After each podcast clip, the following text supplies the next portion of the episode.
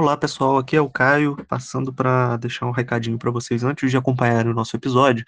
Nós tivemos um probleminha no áudio e durante a edição ficou complicado da gente poder fazer o reparo, graças ao programa de edição que a gente utiliza ser gratuito e não ter todas as funcionalidades necessárias para fazer a alteração. Mas para também não deixar você ouvinte na mão, nós estamos soltando aqui o episódio né, com esse pequeno probleminha técnico, mas que não dificulta o entendimento das falas dos nossos convidados. Então esperamos que vocês é, acompanhem o nosso episódio e possam aí desfrutar de um momento bem legal que a gente teve aqui numa conversa sobre o episódio referente ao filme A Escavação, presente no Netflix. Até mais e bom episódio.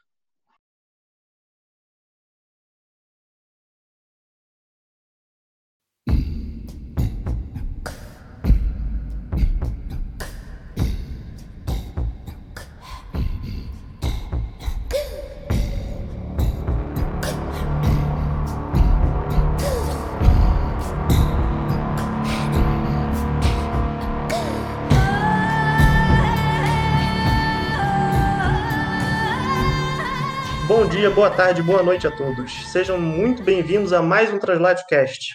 Eu sou Caio Fel e no programa de hoje a gente vai conversar um pouquinho mais sobre a cultura pop, né, e que a gente vai trazer aqui um tema que tem sido muito falado ultimamente, que é o filme A Escavação, né, que está disponível aí na plataforma de streaming Netflix. Né, e para isso a gente está aqui com um time de peso para conversar sobre o filme, né, e que a gente vai discutir de uma forma mais geral sobre todos os problemas que envolvem é, aí a temática do filme, né, e um papo também muito mais descontraído, né, lembrando sempre que temos aqui especialistas sobre o assunto. Né, e para isso, queria começar, então, pedindo para os convidados que estão aqui na nossa mesa né, se apresentem para o público, começando aqui pela Rayane, que vai dividir a apresentação comigo. Olá, ouvintes do Translatecast. Estamos começando mais um episódio. Eu sou Rayane Porto Grangeiro, mestre em História Social pela Universidade Federal Fluminense e faço parte do grupo de pesquisa Translatitude e do grupo de estudos Ínsula. Boa noite a todos. Também agradeço pelo convite né, do Caio e da Rayane. Sou o professor Elton Medeiros, sou professor de História Medieval em São, aqui em São Paulo, né, do Centro Universitário de Sumaré. E também eu atuo em grupos de pesquisa, né, também atuo no grupo do Ínsula, né, e também atuo no grupo do Brother também, né? E né, agradeço novamente o convite aí por participar do, desse debate aí. Bom, meu nome é Munir Lutchiayub, sou membro do Núcleo de Estudos Vikings Escandinavos, tenho mestrado na área de História, é, experiência internacional em escavações e já bastante livros e artigos escritos na área de estudos medievais e, e escandinavística. Bom, então, gente, para começar né, aqui a nossa conversa, é, eu queria inicialmente, né, é, falasse um pouco sobre, pedir, na verdade, né, a opinião de vocês é, sobre o que, que vocês acharam do filme né, em si. E aí uma pergunta até mais descontraída, né? Eu, particularmente, tenho duas opiniões, né? E são duas opiniões divergentes. Né? A primeira opinião é assim, o filme, como ele busca retratar né, a, a atividade do, do arqueólogo e até, até por conta do personagem principal, né, do escavador em si, é, eu particularmente gostei bastante. Né, e achei muito interessante como ele consegue assim demonstrar né, todos os problemas que são enfrentados por esse profissional no, no fazer profissional dele, enfim, né, a, a, ali apresenta uma, uma série de problemáticas que ele tem que enfrentar diariamente no, no trabalho. É, mas pensando assim numa produção, né, enquanto um filme em si, eu particularmente achei bem ruim. Né, eu esperava ali um desenvolvimento muito mais interessante da trama, e eu achei que as coisas ficaram um pouco soltas, então, particularmente, minha visão de filme eu achei bem, bem fraquinho. Né? Mas eu queria saber o que, que vocês acharam, né? o que, que vocês é, têm assim, a trazer como considerações né, acerca do filme. Bom, eu uh, acho que eu compartilho um pouco da opinião do Caio. Né? só, talvez eu vou ser um pouco mais bondoso com, com a parte do filme. Eu também acho, ele não é um filme que se fala, nossa, que coisa fantástica esse filme, né? Ele é um bem simples, né? É uma produção bem, bem assim, tem, a, tem atores famosos, né? Tá lá o, né, o Ralph Fiennes e tudo mais, tem outros bem famosos até, mas ele, como, como o Caio falou, acho que como um filme, ele é, assim, ele assim, é, é um filme que você assiste numa, numa tarde assim, você está né, descontraído, você assiste sem grandes pretensões aí. Porém, por outro lado, pensando no que ele está apresentando, eu achei ele muito interessante. E aqui eu pensando até como pensando em mídias como uma forma de atrair um público leigo, é, de difusão de, de, de, de, informações. Eu achei ele bem interessante, que ele tra traz essa questão da arqueologia, que eu achei bem interessante. Eu, particularmente falando, eu não me recordo de, de, um, de um, assim, de cabeça, de um outro filme que eu tenha assistido que trata especificamente, envolva essa questão da arqueologia, como aparece no filme. Ou seja, tirando o Indiana Jones, essas coisas né, mas assim, a arqueologia num ponto de vista mais acadêmico, científico. E o que me atraiu bastante, obviamente, foi o próprio Satan Hu, né, toda a escavação, você vê ali eles, aquela representação artística, eles tirando né, as peças do período anglo-saxônico, eles mostrando as moedas, não, todo mundo acreditando, é, assim, sem, sem dar spoilers, mas é, logo no começo do filme, quando eles estão começando a mexer no, no, no monte, que todo mundo fala, ah, é, é, viking, ah, deve ser viking, ah, porque a East Anglia, não sei o que, é viking.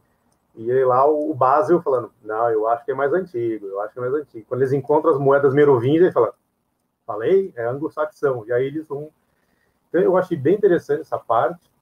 E eu acho que talvez uma, um, um terceiro ponto é, que, eu, que eu posso que eu consigo pensar aqui levantar é a, todo o debate contemporâneo. Aí a gente até pode puxar para o medievalismo todo, né? Que é, é, eu, é, assim, é um contexto histórico real, mas se não fosse, seria uh, ótimo esse casamento, que é uma escavação arqueológica que remonta ao período anglo-saxão e que, ao mesmo tempo, está acontecendo justamente no princípio da Segunda Guerra Mundial. Então tem toda uma questão de um ufanismo nacionalista e eu acho que isso fica, eu não sei se foi proposital ou não, mas tem um, alguns momentos que dá dá se entender quando fala assim, ah, isso aqui não é um, ele já tem a escavação aberta, já eles falam, isso aqui não é uma, não são os restos arqueológicos de um povo cruel, de um povo selvagem, é um povo com cultura. Logicamente, ele está falando, eles estão falando de quem? Deles mesmos, na verdade. Eu achei muito interessante, dar, acho que a partir é, é um filme simples, porém dá para desdobrar vários temas e debates que envolve história aí. É, em, em, certos momentos também, não querendo dar spoiler, mas já dando, né? É, é, muito curioso. Ele, eu não sei agora qual o, o, quem foi que fez esse comentário, mas tem uma cena em que eles estão num bar e eles comentam: Nossa, a The Dark Ages não, não existe mais para esse período da Inglaterra, né? Estamos, achamos é, coisas do período do Beowulf, né? Tipo assim, é, um período grandioso, né? Tem toda essa questão de valor, de valorizar um período que é justamente isso. Não estamos falando de bárbaros, né?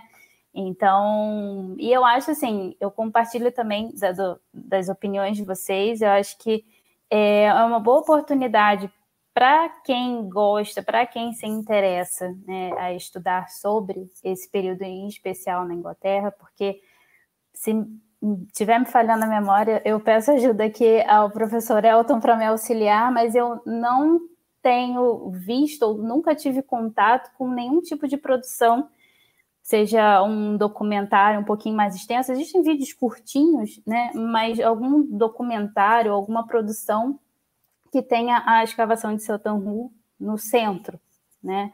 Então, é, eu acho que foi uma ótima oportunidade, apesar de eu ter visto o trailer com olhos de quem queria um documentário, de fato. Então, assim, senti falta de mostrarem mais os artefatos, enfim mas também entendo que é um filme e que tem assim os seus desdobramentos e que o cenário da, da do sítio arqueológico de Hu, assim como a, o início da Segunda Guerra Mundial, ficam só de cenários históricos mesmo, né? Então, é, quanto, quanto elemento de cultura pop, achei muito fraco, assim, dava para ter tido mais romance e tal. Se fosse para ser apelativo, daria para ter sido mais apelativo. Então, acho que o filme não se propõe a ser apelativo. Na verdade, ele se propõe a uma outra coisa. E aí, o que, que eles propõem? Primeiro de tudo, para mim, eles propõem a quebrar a imagem do Indiana Jones. Indiana Jones sumiu ali, cara. Porque o Indiana Jones, o arqueólogo americano e tal, aquele sonho, é uma coisa irreal. Ele, ele não existe no campo arqueológico. E ali a arqueologia é muito mais é, mostrada da maneira que ela é produzida realmente, com muitas preocupações que, que, que nos tomam no dia a dia da escavação. Então, mostra períodos de chuva, ou a falta de sustentação do monte que cai sobre, sobre o escavador.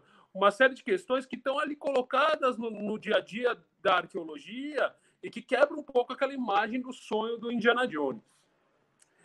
Aí a gente vai por um outro lado, que a Rayane já falou muito bem e que eu já tinha até comentado com o Caio assim em outros momentos, que é ah, me faltou os artefatos, tal, me faltou uma maior exploração do que, que realmente foi descoberto, do que foi escavado, tal. Bom, o British Museum aproveitou o filme e está fazendo uma série de é, vídeos curtinhos falando sobre cada um dos artefatos e tal. Então, assim, eu acho que o filme serviu para pegar o telespectador e trazer, e aí o British Museum se aproveita e vai introduzindo outras coisas. E aí, por último, a Rayane falou: ah, mas o, o Sutton Hoo nunca foi centro de nada, tal, faltam filmes e tal.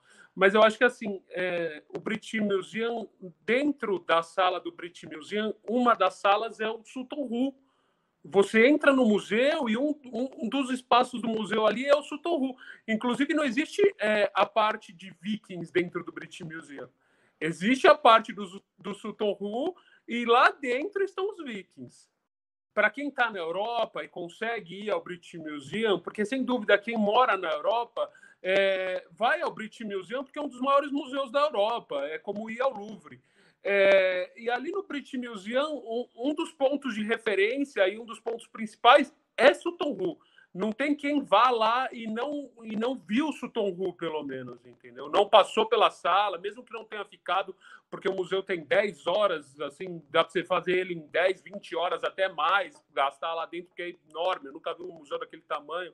É, mas um dos pontos fulcrais ali do museu é Sutton Hoo. Então, acho que, assim, no povo que está ali mais perto, é algo que já está muito na, no imaginário coletivo e, e cultural.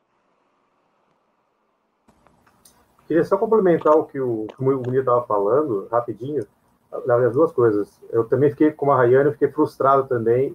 Eu fiquei, eu fiquei até o final do filme esperando que eles fossem, em algum momento, mencionar o Elmo. Eu fiquei ali, em algum momento eles vão mostrar o Elmo. Não, aí acabou, mas mostrar as espadas e tudo mais. E eu acho interessante isso que o Munir falou sobre a sala lá no, no, no British Museum, porque, na verdade, bom, a sala onde estão os artefatos de Sutton Hoo é, ocupa praticamente toda a sala, ali, a, a ala central ali. Mas é interessante que aquela sala não é a sala de Sutton Hoo. Né? É, é, na verdade, é a galeria Dark Ages. São os Dark Age. quando você entra ali, aí tem lá, tá, tem o artefato Satan Hu, a Frank's Casket tá lá também, aí tem artefatos vikings também. É curioso que é, no, todo acabou-se informalmente ser na sala de Satan Hu. Mas quando você chega, mas oficialmente, na verdade, é a, a, a, aquela sala é a ala do Dark Ages, na verdade. Que aí remetendo ao filme novamente, quando eles falam, ah, estamos abandonando né, as Dark Ages. Na verdade, são dois momentos diferentes primeiro momento que eles chegam, o British Museum chega na escavação do filme e fala: Ah, mas isso é Dark Ages. E aí depois, lá no pub, que a Ryan mencionou, ele fala: Ah, estamos saindo da Dark Ages. É, eu queria aproveitar, é, não sei se, se a minha pergunta vai ficar um pouco complexa, a minha colocação vai ficar um pouco complexa, porque eu, eu acho importante também para quem vai estar tá nos ouvindo, né, explicar, de repente aí o Elton não sei se vai se sentir mais confortável, né, de responder, mas por, por que que foi atribuído, né, essa expressão de Dark Ages, é como a gente tem aqui é, a Idade das Trevas, né? Se referindo à Idade Média. Então, por que seria a Idade das Trevas, as, as Dark Ages, para o período anglo-saxônico? E aí eu queria aproveitar para complementar a minha pergunta. E assim, a gente já comentou aqui que a própria é, escavação do Santo Ru, ela entra como um cenário, né, histórico. E eu gostaria de saber, se você puder também colocar para gente, o, o quão representativo foi é, as descobertas feitas em Santanru para os estudos do período que remetem ao período anglo-saxônico, ou como preferirem dizer também, a Alta Idade Média na Inglaterra. É, começando então pelas Dark Ages. É, é remonta isso a, vários debates que a gente tem, né? Que a gente faz estudo de história, tem isso, metodologia e tudo mais, né, historiografia. É, é, isso remete a toda aquela questão, né? O Renascimento cria toda essa ideia, né? De que a Idade Média é um período sombrio, que quase a cultura clássica quase foi destruída nesse momento, então eles estão renascendo com a cultura clássica na Itália ali e tudo mais, e aí você tem a Idade Média como um período sombrio. Porém, especificamente no contexto da historiografia eh, inglesa ou britânica, vamos colocar assim, essa Dark Age ela é muito bem localizada, né? Seria o que para nós seria algo como a, a, antiguidade tardia ali, o comecinho da alta idade média, não é muito claro e muito disso é atribuído justamente a, a, a, essa, talvez a gente pode colocar esse momento de transição que está acontecendo ali, na, no caso da Inglaterra, vamos pegar especificamente, que não é mais romano, mas também eles não enxergam mais como medieval, entre aspas, medieval aqui pensando normandos, na verdade, né? Não é mais medieval normando, ainda, né? quer dizer, não é? Então, ah, o que é ICP? É um período sombrio, as Dark Ages ali, e acho que isso remonta também ao próprio século XIX. O século XIX tem umas relações de amor e ódio com o período anglo-saxônico. Né? Então, eles valorizam algumas pessoas, como rei Alfred, uh, Athelstan tudo mais, né? Aí os vikings também entram, mas aí eles entram, aí o Churchill né, entra, né? O, o rei Alfred é o construtor da marinha, vai ser o da marinha britânica para enfrentar os vikings. Em alguns pontos específicos, eles acabam exaltando essa, essa, essa Dark Ages dos anglo-saxônicos. Em outros eles falam, não, mas era um período bárbaro e etc, etc. Que aí é como se acabou Roma, aí tem um pula e já vai direto para os normandos. Guilherme, o conquistador chegando, aí é, é, são as Dark Ages, né? E aí, no caso da. Pensando agora na, no impacto né, da, de Satan Rule para os estudos anglo-saxônicos, eu diria que Satan Rule é, assim, de uma importância monumental para os estudos que envolvem aí o período da Inglaterra anglo-saxônica se a gente for pensar, o próprio contexto da época, se a gente for pensar o período de escavação da, de, de, de Hall, é, o Tolkien está lá loucamente escrevendo toda a sua, né, a sua monumenta tolkieniana ali, de Senhor dos Anéis e, e Silmarillion. Por que, que isso? Por que, que eu estou mencionando isso? Porque Tolkien, uma das principais obras que ele vai trabalhar é Beowulf. E The Wolf eh, traz várias, digamos, um, um, um, universo imagético, né, de símbolos de armamentos, utensílios, etc., que até ali, em 1939, estavam mais no campo da imaginação dessas pessoas. Imagina como deveria ser aquilo, né? Como que seria o, o salão de Heuroth? Como que era o salão de Hrothgar? O que era tudo aquilo? E aí, de repente, em 1939, eles descobrem é quase quando descobrem, ó, vocês queriam saber o que é? Tá aqui, ó, é isso aqui. Né? Os utensílios, os elmos, e aí eles comparam, espera aí, BU fala lá, ah, os elmos com, a, com crista de, de javali, aí tem lá também as espadas, não sei o quê. Então, exato, ou seja, Santa Rússia é como se se materializasse tudo aquilo que foi trabalhado através de séculos, pelo menos até desde o século XVIII, pelo menos, XIX, de repente se materializasse na frente deles, assim. Não é à toa se vocês pegarem uh, edições de da traduções do Beowulf dos anos 30 até mais recente, por exemplo, qual é a imagem preferida das capas das traduções de Beowulf? O elmo de Santanru, é, que se tornou um, né, é, é, quase um concurso. Ah, vou fazer uma publicação que envolve Beowulf, alguma coisa, aí põe lá Santanru. Se bem que agora, mais recentemente, Santanru tem um, o, seu, o seu rival agora, né, que é o, que é o, o o tesouro de, de Stafford, né? que foi encontrado mais recente. Então, que agora também são agora os dois grandes marcos assim para os estudos anglo-saxônicos, a Sutton Hoo e Staffordshire. Tem coisas fenomenais também, inclusive tem o que lá? As famosos elmos com crista de javali estão ali também. Então, assim, Sutton Hoo, ele, ele é de um impacto assim, tremendo, acho que do ponto de vista, obviamente, da arqueologia, mas principalmente, acho que vai influenciar na literatura, estudos literários, estudos históricos, né? enfim, é, é, é, assim, talvez se não houvesse o, o achado de Sutton Hoo, os estudos que envolvem a Inglaterra e o saxônica fossem tivessem sido bem diferentes do que nós conhecemos hoje, mais pobres, eu diria até. questão das da, da, da, Dark Ages, né? E, e aí, é, no contexto das ilhas, é, é, no contexto insular, né? Nós escandinavistas chamamos contexto insular ali, aqueles próprios das ilhas britânicas e tal. É, eu acho que Dark Age, e eu vejo assim, pelo menos, é a falta de iluminação. E aí não é porque não é brilhante, mas é porque as fontes iluminam menos, é porque a arqueologia naquela época ainda não tinha conseguido iluminar tanto. Então, por exemplo, a gente estava falando do Beowulf até agora, mas o Beowulf foi escrito quando? E aí já é uma pergunta para a Rayane, né? O Beowulf foi escrito quando? e aí que fica o problema, porque que fonte que a gente tem desse período mesmo? O Gildas? Talvez seja o Gildas a grande fonte desse período. Mas tirando guildas, a gente não tem muito mais coisa. Talvez a gente tenha um poema ou outro que ainda se discute se é dessa época ou não. O próprio Beowulf é, é uma dessas discussões e tal. Então é, uma, é um período que, que falta iluminação. Parece que, que, que as fontes vão, vão secando e, você começa a ficar desesperado. E aí a arqueologia deu um, um fôlego com achados como Sutorru.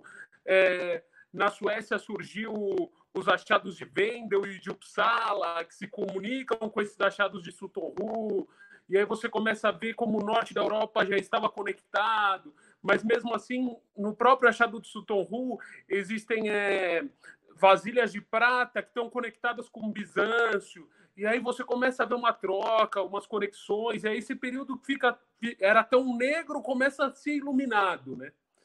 E, e, e se você for ver, é, o Elton falou do, do Renascimento italiano, né? Mas eu vou antes. O Renascimento promovido pelo Alfred na Inglaterra, ele já trata esse período anterior como Dark Ages. Ele já olha um pouco para antes e fala: putz, olha, faltou fonte, ainda é muito que ele diz que me disse, que vem nas fontes medievais e tal. Então, esse negócio de Dark Ages, de, de, de falta de iluminação, ele vem lá de trás porque realmente é um período que, que, que ficou muito na oralidade, que, que tem poucas fontes escritas preservadas, e que a arqueologia veio iluminar muito mais agora, a partir do, de Sutton Hoo, e mais agora modernamente. Então, então e aí Sutton Hoo ganha essa importância justamente por isso, porque é um dos achados principais que iluminam um período que é tão carente de fontes como um período tão carente de fontes, o fato de você ter cavado um monte funerário com uma câmara e tantos achados começa a te iluminar tantas conexões, tantas trocas, de repente a forma de, de, de se legitimar poderes, que de, de outra forma nós não teríamos fonte para iluminar. Eu acho que é por aí. É, não, e, e, trazendo eh, todas essas problemáticas que vocês estão levantando, né? É, eu queria até emendar numa, numa questão agora, tanto para o Elton quanto para o Munir, né, mas é, que envolve essa questão da cultura material tratada no, no filme especificamente. Né? Quando eles é, começam a encontrar ali inúmeros objetos que fazem referência né, ali uma, uma suposta cultura que eles não esperavam encontrar, né, algo que eles vão tratar até numa, numa lógica de desenvolvimento, né, de progresso cultural, né? Aquilo ali é o que começa a dar o diferencial de uma sociedade bárbara, né, rude, para uma sociedade que começa a se tornar, bom, isso aqui é a minha origem, né? É como se eles tivessem encontrado a, raiz do que era a Inglaterra naquele momento, né? E eu acho que assim, a, de modo geral, né, para a história é usada e reusada inúmeras vezes por grupos políticos diversos para poder é, se basear né, e tentar trazer ali uma, um caráter de identificação né, com o passado histórico. Mas, assim, eu acho que hoje em dia, pelo menos, é mais evidente que a Idade Média acaba sendo o período mais utilizado, né, por esses grupos. E aí eu queria saber de vocês, né, é, tratando do que o filme representa, né, com, com todo aquele ânimo dos pesquisadores que estão lá fazendo a escavação, é, quando eles começam a achar esses objetos que, tá, que demonstram ali uma, que, que esses povos também tinham uma cultura, também tinham uma religiosidade, né, tinham, portanto, uma sociedade que é diferente, né, e, e ela tem as suas especificidades da época, né. Qual que seria o problema, né, da gente ir com essa imagem, né, de estar identificando nesses achados os antepassados da nação atual, né, dos pesquisadores que fazem naquele momento aquele trabalho. Né? Então, qual, qual seria o problema dessa relação para vocês? É, Kai, eu, bom, uma resposta mais simples seria: eu, o problema é monstruoso. Por quê? É, bom, primeira coisa, eu, eu, eu, eu, diria o seguinte: essa, esse tipo de apropriação do passado ele não é algo exclusivo, digamos, da contemporaneidade. Isso ao longo de toda, vamos botar toda a, a, a, história, nós vamos encontrar esses tipos de apropriação. Né? E tem um texto, um, um, artigo muito bom da professora Regine Lejean, foi publicado na Signo, acho que em 2015, alguma coisa assim, me foge o nome, acho que é Usos e Abusos das Fontes, uma coisa assim. Quem tiver interesse, procura lá na, no portal da, da, da Signo que está lá, da Regine Lejean. E o problema, eu acho que a, a, o problema da, dessa ideia de né, encontramos nossos antepassados é, é o mesmo problema que envolve, pegando aqui na área de história, o problema do, do, próprio ofício do historiador, que é o problema da análise das fontes históricas. Eu costumo dizer isso para meus alunos: nunca confie nas fontes históricas, porque as fontes históricas elas querem te enganar. Elas não vão, essas fontes, as fontes não são feitas pensando, ah, um dia o historiador vai lá pegar, ele vai estudar isso, então vão ser. Isso é um pensamento positivismo que, que não faz mais sentido nenhum. A gente sempre tem que tomar contato com as fontes, sejam elas é, fontes escritas, fontes cultura material, enfim, qualquer que seja tipo da fonte, com muito cuidado. E, e, e, tentar ler o que, que essa fonte, o que, que ela está querendo, qual é a mensagem que ela está querendo trazer.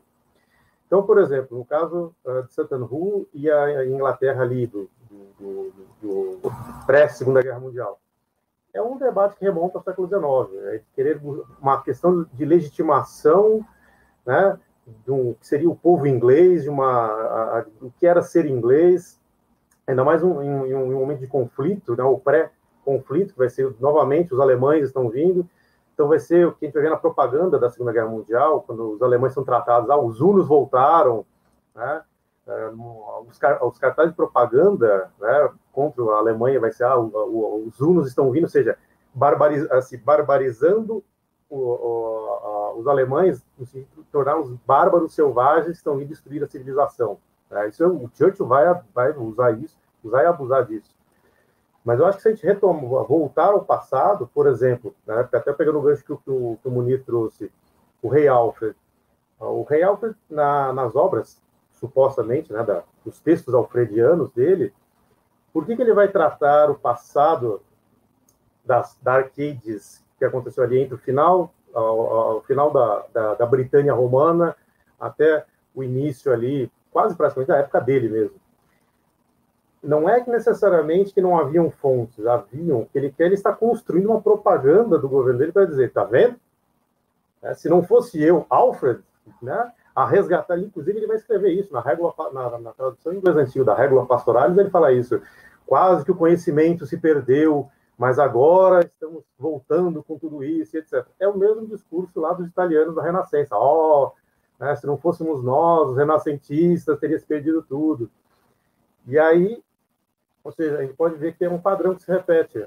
Cada geração, cada época, tenta remontar um passado fictício, né, para tentar legitimar né, o seu presente. É, o famoso, é a ideia de que o passado é um país estranho, é um território estranho que nós vamos explorar e construir ali um, uma ideia.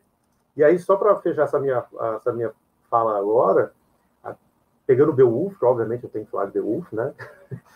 que é, é Satan Rui e Beowulf. Eu acabei com problemas, né? Um, aí um ponto negativo em relação à da relação Satan Rui e Beowulf foi que a partir do momento que houve a, a, a descoberta de Satanou, meio que se consolidou uma ideia sobre a, data, a datação de Beowulf. Ah, está vendo? O que nós encontramos em Beowulf, encontramos em Satanou. Satanou né, é um período merovingio, do período ali do século do, do, do século VI, né? É, portanto, Beowulf foi composto no século VI, século VII. Isso é baseado em nada. De onde tiraram essa ideia é baseado em absolutamente nada. A não sei quem ficar, sei lá, eu brinca, faz uma mesa branca aqui, chame o, o, o poeta. Não tem embasamento nenhum para dizer que o poema foi composto no século VII, no século VIII. Que nós temos? A fonte material. E aí a cultura material, novamente, seria importante. Nós temos lá o, o, a, o manuscrito, que sabemos que ele foi uma, feito uma, ele é uma cópia, na verdade, de uma coleção anterior. Então ele estaria, na verdade, composto, sendo, sendo composto quando? Final do século X, início do século XI. Ou seja, de novo, Alfred e ali no mais, mais tardar, Knut o Grande. E aí eu gosto muito do que o professor John Niles fala, que é, é os, os anglo-saxões, a época vai compor o manuscrito de Beowulf, ele está falando do passado, desse passado, da mesma forma que, que, por exemplo, nós falamos hoje, por exemplo, uh, uh, dos Lusíadas, todo o imaginário que Camões vai construir, seria mais ou menos como nós, ah, tá vendo? Naquela época tinha lá o Vasco da Gama, ele encontrava os gigantes no meio do mar, etc. Ou seja, é possível que Beowulf, ou alguma narrativa parecida com Beowulf já existisse nos tempos de Santa Ana quando, né, quando ocorre o, o, o, o, enterro lá? É possível, mas não era o Beowulf que nós conhecemos hoje. O Beowulf que nós conhecemos hoje ele é uma transmissão que vai passando de gerações e gerações, que cada geração foi aglutinando informações até chegar no que nós conhecemos hoje, que se consolida esse, chamamos uma baixa Inglaterra anglo-saxônica. Ou seja, mais uma vez, é um presente que tenta reconstituir um passado a partir de visões para tentar legitimar. Vejam os nossos antepassados, Beowulf, Hrothgar, etc, etc, etc. Então, assim, eu, é muito perigoso essa visão, às vezes, simplista que, que as pessoas têm sobre o passado, como acontece... Assim, no filme aparece muito claramente isso. Né? Por isso que eu falo que é muito bom para a gente trabalhar isso com alunos. Nossos antepassados. Nossos antepassados quem, gente? né? Ou seja, quem eles estão falando. Né? Então, assim, é, é, é, é, um assunto delicado e é um assunto que, do ponto de vista do historiador, é necessário sempre que a contextualização do que estava acontecendo e quem está falando isso, quem está dizendo, eles são nossos antepassados, porque aí a gente vai ter uma clareza muito maior do que se trata as coisas.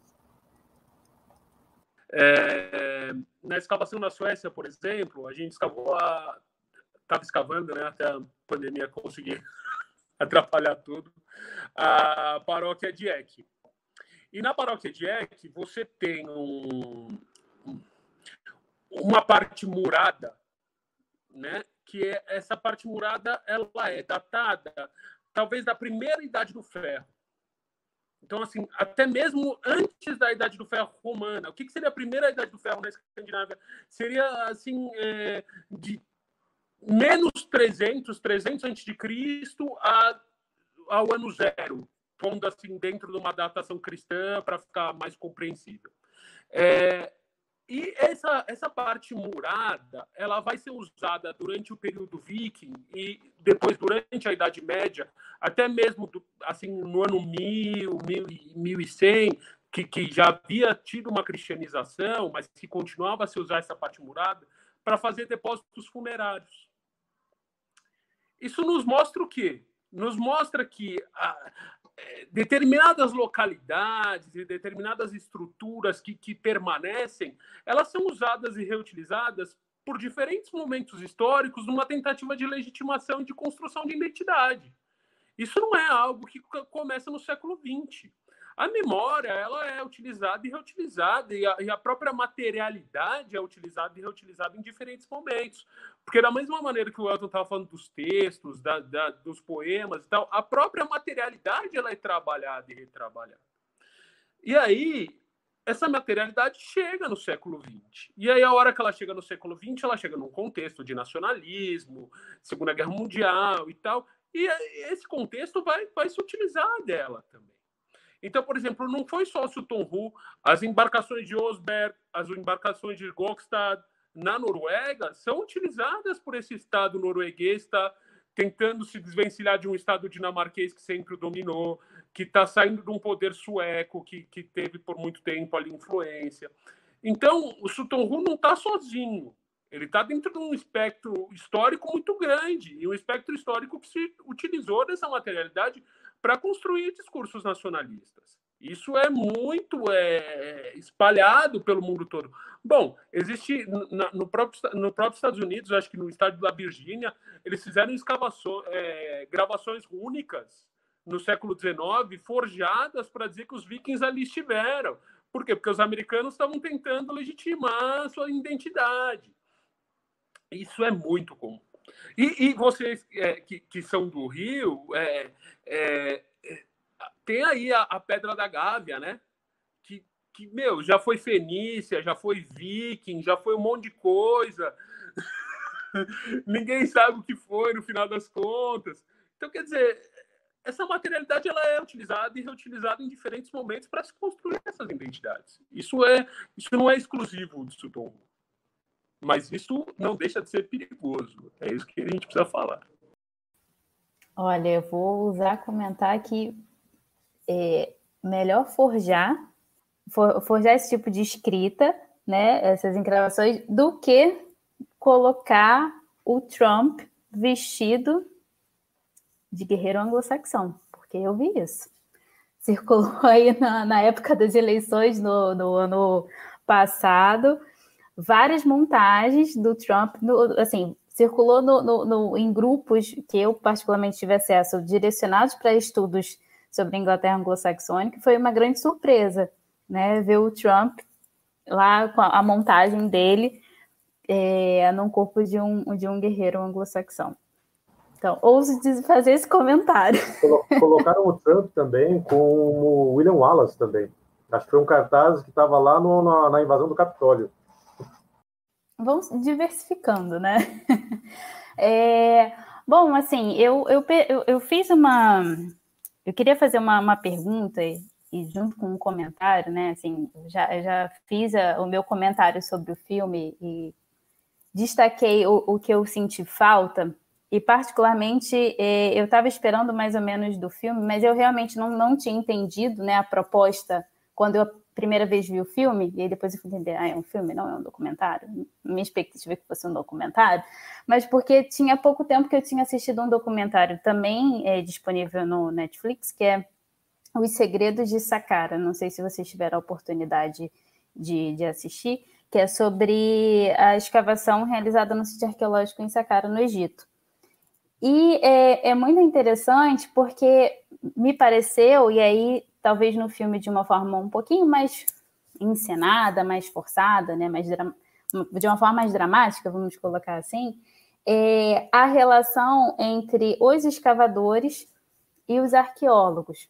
Porque, por exemplo, no documentário, é, quem fazia todo o trabalho manual da escavação era apresentado como um escavador. E eu ficava assim, ué, mas cadê os arqueólogos? Eu sou leiga, tá, gente? Vamos, vamos colocar aqui, por favor, registrar no áudio que né, não, não é a minha área de, de atuação, enfim, tenho um conhecimento um pouco restrito, mas aqui estamos com especialistas e, portanto, essa é uma pergunta mais a nível de curiosidade. Se vocês conseguem é, me dizer, né, porque no filme é colocado até com uma relação tensa e hierárquica entre os escavadores e os arqueólogos. Então, é, queria perguntar para vocês se existe de fato essa diferença, qual seria a, a, é, a distinção né, de uma função para outra, e principalmente o, o, o que vocês acham né, de, dessa articulação tanto da área de arqueologia com áreas como a história e o que, que a gente pode tirar né, de proveito disso. A diferença da, do, do, do, escavador para o arqueólogo é a diferença da torre de marfim que existe dentro da academia brasileira. Né? A gente quer criticar isso, então a gente tem que olhar para o nosso próprio umbigo. Então, por exemplo, é, o, o, escavador é aquele cara que pô, ele pode ter anos ali em campo escavando, ele consegue delimitar tipos de artefato, ele consegue delimitar períodos, mas ele não tem o diploma. ele não está é, referendado pela academia.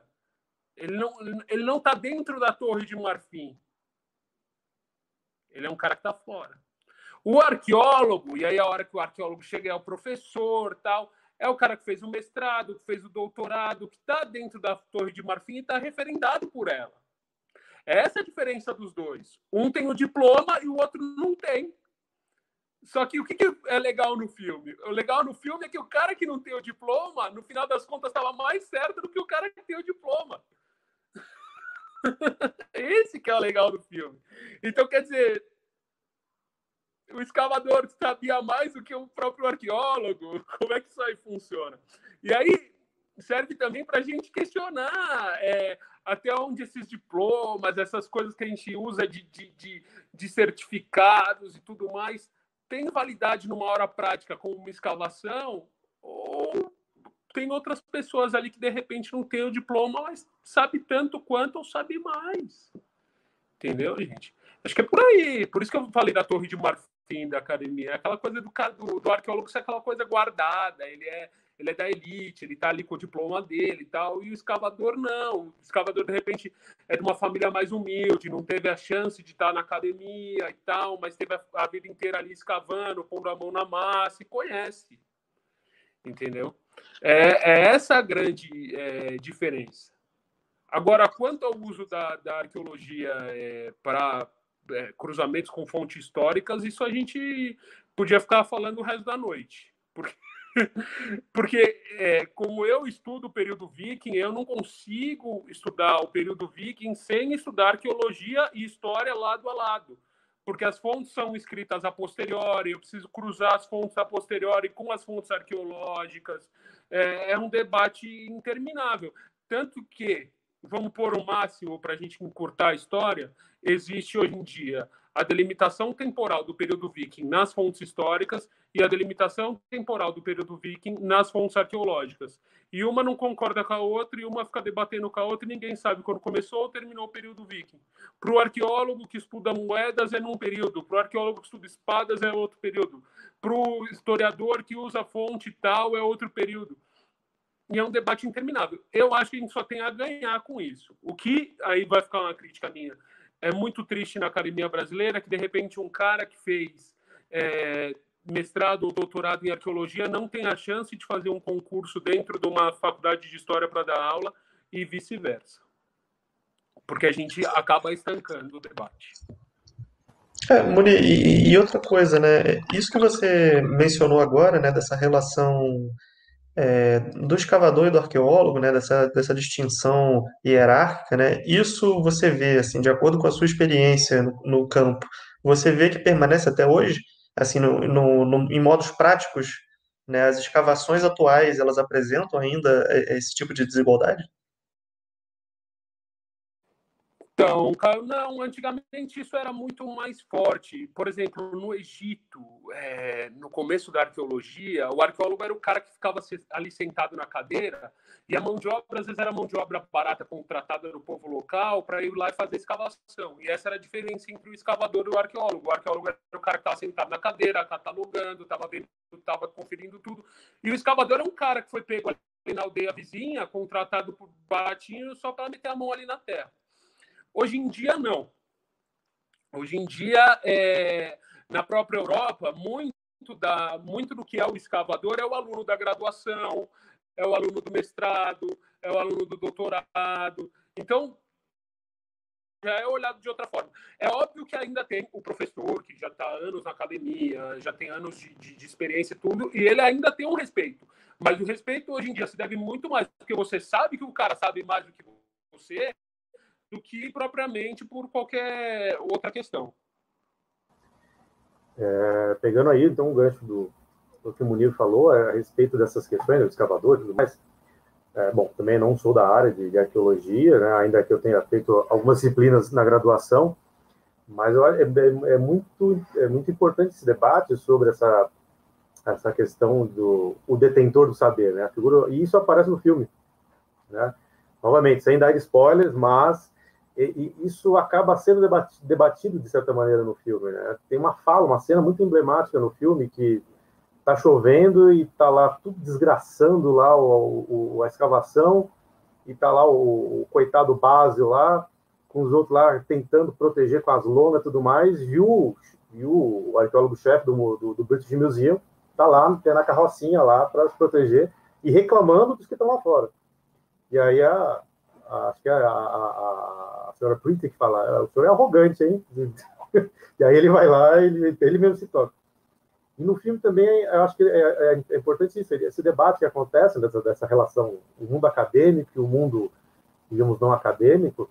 E eu diria mais, o filme, claro, ele é uma romantização, né, de, de, de uma situação. Ele até aborda uma questão de gênero também. É uma questão da, da, da moça lá, que ela é tratada claramente como inferior, né, ou seja, os acadêmicos tratam ela do mesmo patamar que, uma, que um, que escavador, né? claramente pelo fato dela ser, ah, é que você é a sua esposa do fulano e você é magrinha, então você pode né, escavar aqui sem, sem, sem causar grandes danos. No, né? Então tem até uma questão, um, um debate sobre gênero, tem um plot twist, que aí isso não vou revelar, que envolve essa questão de gênero, mas aí fica para quem for assistir depois. Mas eu, eu, eu é mais um ponto que acho que esse filme traz, apesar de não ser né, um filme super, etc. Mas ele traz algumas, alguns pequenos pontos importantes para a gente pensar, para a gente refletir. Eu acho que são pontos, são questões muito atuais. Questão, então, sobre a, a academia elitista, questões sobre próprio, o, o, próprio pesquisador, essa, essa ideia de gênero mesmo, né? Tipo, ah, tal assunto só tal assunto é um reduto só de homens, mulher não fala sobre tal assunto por exemplo, no caso da arqueologia naquele momento, né? ah, não, mas isso é assunto mais um, um âmbito mais masculino. E mesmo alguns temas também, pegando, puxando então para a Inglaterra anglo-saxônica, pelo menos até, acho que diria o início do século XX, era um, um, um, talvez um campo dominado por um ambiente masculino, na né? Inglaterra anglo-saxônica, e aí novamente a gente volta que a gente começou na nossa live. Era o período que, ah, dos povos bárbaros, né? então é um, é um ambiente viril, né? um ambiente masculino, etc. Né? Que atualmente tem um, um, amplo debate sobre isso, dessa digamos, desconstrução mesmo de todos uh, esses, esses, arquétipos negativos, preconceituosos do mundo acadêmico. Que, afinal de contas, o mundo acadêmico ele é um mundo elitista. Né? É, eu queria fazer então aqui agora uma pergunta que, na verdade, é uma pergunta mais na lata, né, como diria no vocabulário popular. Qual nota que vocês dão para o filme? É, eu já vou deixar a minha, eu dou uma nota 7,5. Então, vou deixar agora aí a, a bomba na mão de vocês.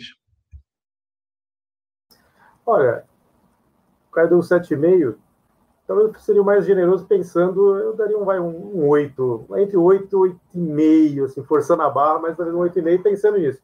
Não é uma grande produção, né? Mas tem atores famosos, até o Voldemort tá lá, né? então, que é o E, mas assim, ele não é uma grande produção, porém, ele, como eu falei, ele levanta temáticas e é aquela coisa, gente tem que pensar, voltando a desconstruir o discurso elitista, acadêmico. É, ele é um ótimo veículo para atrair jovens pesquisadores, atrair pessoas interessadas. Então, assim, eu, eu quando eu acabei de se eu pensei, era o tipo de filme que eu, na graduação, gostaria de ter assistido. E iria me interessar muito, talvez, e filme que poderia ter, pode atrair pessoas, ah, quer fazer uma, uma iniciação científica, seja na área de arqueologia, seja na área de Inglaterra anglo-saxônica, por quê? Porque viu um filme e despertou interesse. Então, assim, eu daria vai, um 8,5, vai, 8, 8,5. Olha, eu também acho que eu vou acabar sendo um pouquinho generosa, porque particularmente eu também fiquei feliz de ver ali parte do que eu estudo, né? Apesar de, obviamente, também estar com um olhar bem crítico é, e atenta a, a, esses pequenos detalhes que a gente, enfim, já passou no início do, do nosso episódio, mas também daria ali é, em torno de oito, vamos colocar assim, porque eu acho que é, é isso, o, o papel dele como filme, eu acho que ele faz muito bem de despertar um interesse. E aí, como o próprio Munir mencionou, a gente pode deixar até na, nas referências do, do episódio, que são vídeos curtinhos, muito interessantes, que o British Museum pegou de gancho né, é, a partir do filme, apresentando os principais artefatos da, da exposição fixa que eles têm, né, porque eles foram doados ao British Museum, ao Museu Britânico, e que, por exemplo, é, eu, eu achei que é, é, um, uma sugestão, né? Eu sei que não vão estar me ouvindo, mas assim, um comentário que eu gostaria de ter feito lá no início, mas vou fazer agora, é que eu acho que eles de repente poderiam ter é, apresentado isso no final do filme, né? Porque assim, a gente viu um pouco da encenação do que teria sido a escavação, mas de repente gravar mesmo dentro da, do, do, do Museu Britânico, trazendo um pouco mais para os dias atuais, sabe? Para apresentar de fato o que se tem, o que se tirou dali, o que está exposto. E um, acabou que o Museu Britânico fez eh, alguns vídeos curtinhos apresentando. Então, por exemplo, o Elmo. Eles explicam toda a história do Elmo, que foi encontrado em milhares de pedacinhos e como foi feita a reconstrução. E, e tem até uma réplica um pouco mais, enfim, é, tem, eu, eu, gosto mesmo da, da, da, que é mais antiguinha, mas, enfim, para quem quiser visualizar de uma forma melhor. Então, assim, é, eu acho que a, a, intenção foi boa, então a minha nota fica em torno de oito, mas com essas, sigo com essas críticas e já que a gente está criticando, a gente bota aqui também as referências para o pessoal poder acompanhar. Bom, já que vocês deram notas é, tão baseadas em críticas tão profundas e tal. Eu vou dar uma nota mais escrachada. Eu vou dar 10 por ter acabado com a imagem do Indiana Jones. Meu, para mim foi, foi a melhor coisa que tinha. Porque nego via arqueólogo e falava: Nossa, então você corre da pedra, é, pula dentro da caveira, não sei o que. Não, bicho, não, não tem nada a ver com isso. E hoje a gente tem um filme para mostrar: olha, o arqueólogo faz é mais ou menos isso aqui. Então, para mim é 10. Bom, então vamos encerrar esse episódio que me deixou com um brilho nos olhos. Eu estou muito feliz de ter participado, de, enfim, ter é, feito essa conversa, tanto com o Munir, tanto com o Elton, Caio, ajudando na mediação. Então, eu gostaria muito de agradecer a vocês, né, mais uma vez ao Munir e ao Elton, por terem é, topado participar aqui do, desse episódio do Transladcast, conversar um pouquinho sobre a escavação, mas também entrar algumas discussões que são importantes, são paralelas, mas estão aqui para esclarecer, né, para quem está nos ouvindo. Acho que o filme a gente pode assistir de casa e uma discussão um pouquinho mais aprofundada temos aqui disponível no Translatecast. Então, muito obrigada. E também muito obrigada ao Caio, que dividiu a mediação, que está de volta agora, né? Depois de alguns episódios, um pouquinho ausente, mas está aí dividindo a apresentação e a mediação comigo. Então, muito obrigada. Bom, eu que agradeço pelo convite de vocês. Muito legal poder compartilhar informações, trocar alguma ideia e tal. É, às vezes a, a vida acadêmica é tão fechada, né? A gente não consegue ter tanta gente para trocar uma ideia e tal. Então, oportunidades assim são ótimas. Muito obrigado. Eu também agradeço o convite, né, do, do Caio e da, da Rayane aí para participar, principalmente porque é um assunto que eu, eu, eu, gosto muito de falar, né, que é a minha área também de pesquisa, de atuação. E eu, eu gosto bastante também porque eu acho que cada vez mais esse tipo de ferramenta que nós estamos utilizando, podcasts, lives, eu acho que isso é essencial para quebrar aquilo que, o, que a gente veio trabalhando aqui, que o Munir falou também. A gente, digamos assim, é, é, derreter um pouco essa barreira que muitas vezes existia entre o mundo acadêmico e o público leigo, porque hoje em dia, talvez um dos poucos lados positivos da pandemia é de que como se proliferaram aí todas essas lives, as, os meios digitais, se tornou mais fácil algo que antes era dificílimo. Um aluno de graduação, ou mesmo alguém leigo que não está em nenhum curso, não está fazendo nada, mas que tem interesse porque, sei lá, assistiu, vamos supor lá, Last Kingdom, assistiu Vikings, de repente ele descobre que vai, vai acontecer uma live que ele pode, de graça, acessar e ouvir alguma coisa. Então, eu, eu, eu gosto muito de uh, iniciativas como essa de vocês do Translate. E, mais uma vez, agradeço muito a, a participação. Bom, pessoal, queria reforçar então, né, o agradecimento da Rayane também para todos vocês, né, que, que aceitaram aí o, o convite, né, o, o Munir, que é, que é um irmão aí para mim, ultimamente a gente vem sempre debatendo muito, né, discutindo muito sobre, o Elton também é um prazer conhecer, é, todos os pontos que vocês dois trouxeram para a gente foram extremamente é, importantes, acho que o, o público vai gostar bastante, né, desse, desse episódio, é, agradeço também a Rayane, né, por ter compartilhado comigo a, a mediação. Né, e tanto o Munir quanto o Elton também já estejam já convidados para episódios futuros, né, que com certeza temas não faltam para a gente discutir, né, e quem sabe aí no, no futuro próximo a gente não possa estar tá se vendo de novo aí para conversar um pouquinho. Né, e, claro, o público ouvinte, né, se gostou também do episódio, e quiser novamente um, um, outro episódio aí, com, tanto com o Elton quanto com o Muni participando, né, deixa aí nos comentários para a gente. É, a gente está aí tanto no Facebook quanto no Instagram. Né, o nosso episódio sai no nosso canal do YouTube, do Translatitude. Né, ele sai também no Spotify, no Apple Podcasts, enfim. Todas as plataformas que vocês procurarem vão encontrar o Translate On. Então, queria mais uma vez agradecer a todos e até a próxima.